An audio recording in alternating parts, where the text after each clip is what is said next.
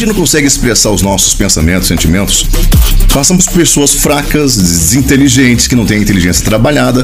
Quando você sabe expressar seus sentimentos, seus conhecimentos, e o conhecimento foi feito para isso, para você conseguir expressar, colocar isso para fora. Só que a gente é treinado, a gente é estudado, a gente faz uma prática intensiva nas escolas e faculdades, nas igrejas, na família, na sociedade, de ouvir, de escrever, de ler e falar muito pouco. E você precisa fazer uma exposição. Quando você precisa fazer essa exposição, você não consegue fazer a exposição porque você fica travado. Essa musculatura não é utilizada. Nadar se aprende nadando, comunicar se aprende comunicando. E como a gente não tem essa habilidade de fazer isso, na hora das paqueras, das vendas, das palestras, das tipos de situação que você tem que se relacionar com pessoas interpessoais, ficamos todos. Demanda um tempo muito grande pra gente poder conseguir descolar, ficar descolado. Esse conhecimento nosso é como uma caravela cheia de diamantes, cheia de ouro, de pedra preciosa que se perde no meio do oceano e se perde lá e não sabe onde foi perdido, não se encontra mais. E lá está o conhecimento perdido dentro da sua cabeça, dentro da sua alma, uma biblioteca viva de conhecimentos imortais você não consegue transmitir para as demais pessoas. E você precisa trabalhar essa comunicação. Qual o diferencial da pessoa que sobressai? Que ela sabe usar essa ferramenta da voz, da fala, organizar essas ideias, que é um trabalho à parte além da faculdade das escolas, do trabalho, da experiência de vida, das vivências, das viagens que você fez, é você conseguir transmitir, contar como é que foi a sua viagem para algumas pessoas. Quando você começa a contar, aí que começa um grande problema. Transmitir as informações para uma pessoa já é difícil, cinco pessoas muito mais, um grupo de 100 pessoas, uma sala, tudo se torna uma fobia, um pânico. E aí que está seu grande desafio, fazer o uso. Quem sabe fazer o uso dessas ferramentas internas sobressai. Todos nós nascemos com essas ferramentas internas. Quem sabe usá-las, utilizá-la da melhor forma, sobressaia. Vamos acompanhar esse conteúdo aqui um pouquinho para ficar mais ilustrativo para você entender.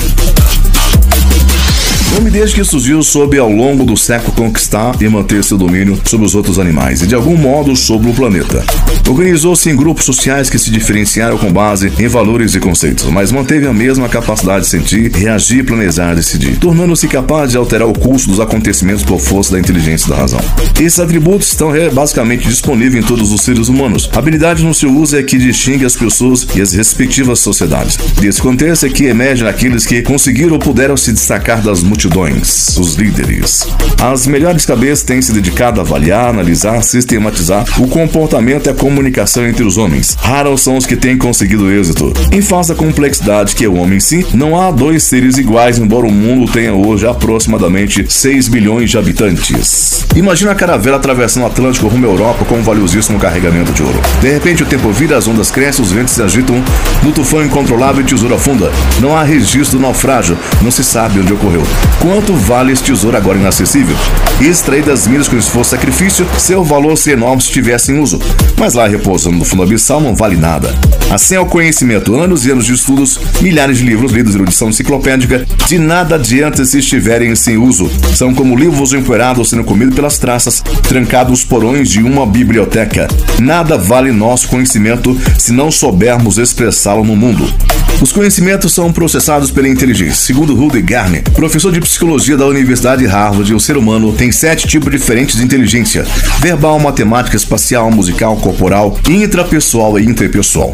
Todos temos essas sete inteligências que se complementam, mas algumas entre elas é preponderante em cada pessoa. Até mesmo o indivíduo que desenvolve bem todos esses tipos em situações de estresse costuma se ancorar na forma de inteligência que lhe é predominante. E há pessoas, por outro lado, que podem ser brilhantes em matemática, por exemplo, medíocres em inteligência interpessoal ou vice-versa. Nadar se aprende nadando, comunicar se aprende comunicando-se. Comunicação depois da sobrevivência física mais básica e vital de todas as necessidades. Mesmo para alimentar desde os tempos pré-históricos, os homens precisaram se entender e cooperar uns com os outros através da comunicação interpessoal. Um pai que sente grande amor pelos filhos, mas não consegue expressar esse amor, muitas vezes é interpretado pelos filhos como não sendo um bom pai.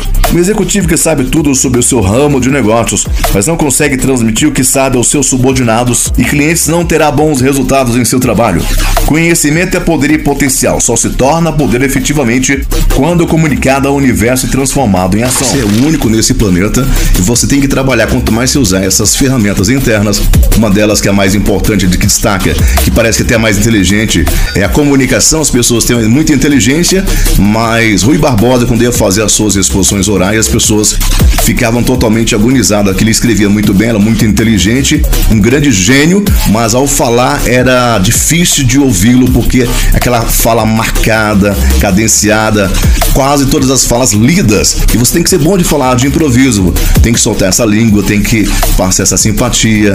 E aí precisa fazer um monte de fatores depois de tudo isso, um curso de teatro, um curso de oratória, peças e tudo mais aí, exercícios constantes frente ao espelho. Invista na sua comunicação, invista na sua qualidade de vida, que quanto mais você conseguir falar e transmitir, mais feliz você é, mais realizado você vai se sentir. Invista aí no seu eu, seja 1% melhor a cada dia, seja a sua melhor versão. Eu sou Aldemir Borges, publicidade, sou locutor publicitário aqui do Guará 2, Brasília, Distrito Federal, sou instrutor de oratória, pesquisador da alma humana, palestrante motivacional de alta performance. Eu sou o Alt da, dá meu like inscreva meu canal e que Deus te abençoe abundantemente e poderosamente todos os dias da sua vida. Gratidão e perdão sempre, meu Deus. Gratidão e perdão sempre, meu Deus. Gratidão e perdão sempre, meu Deus. E yes, yes. Forte abraço, beijo enorme, tchau e até o próximo encontro.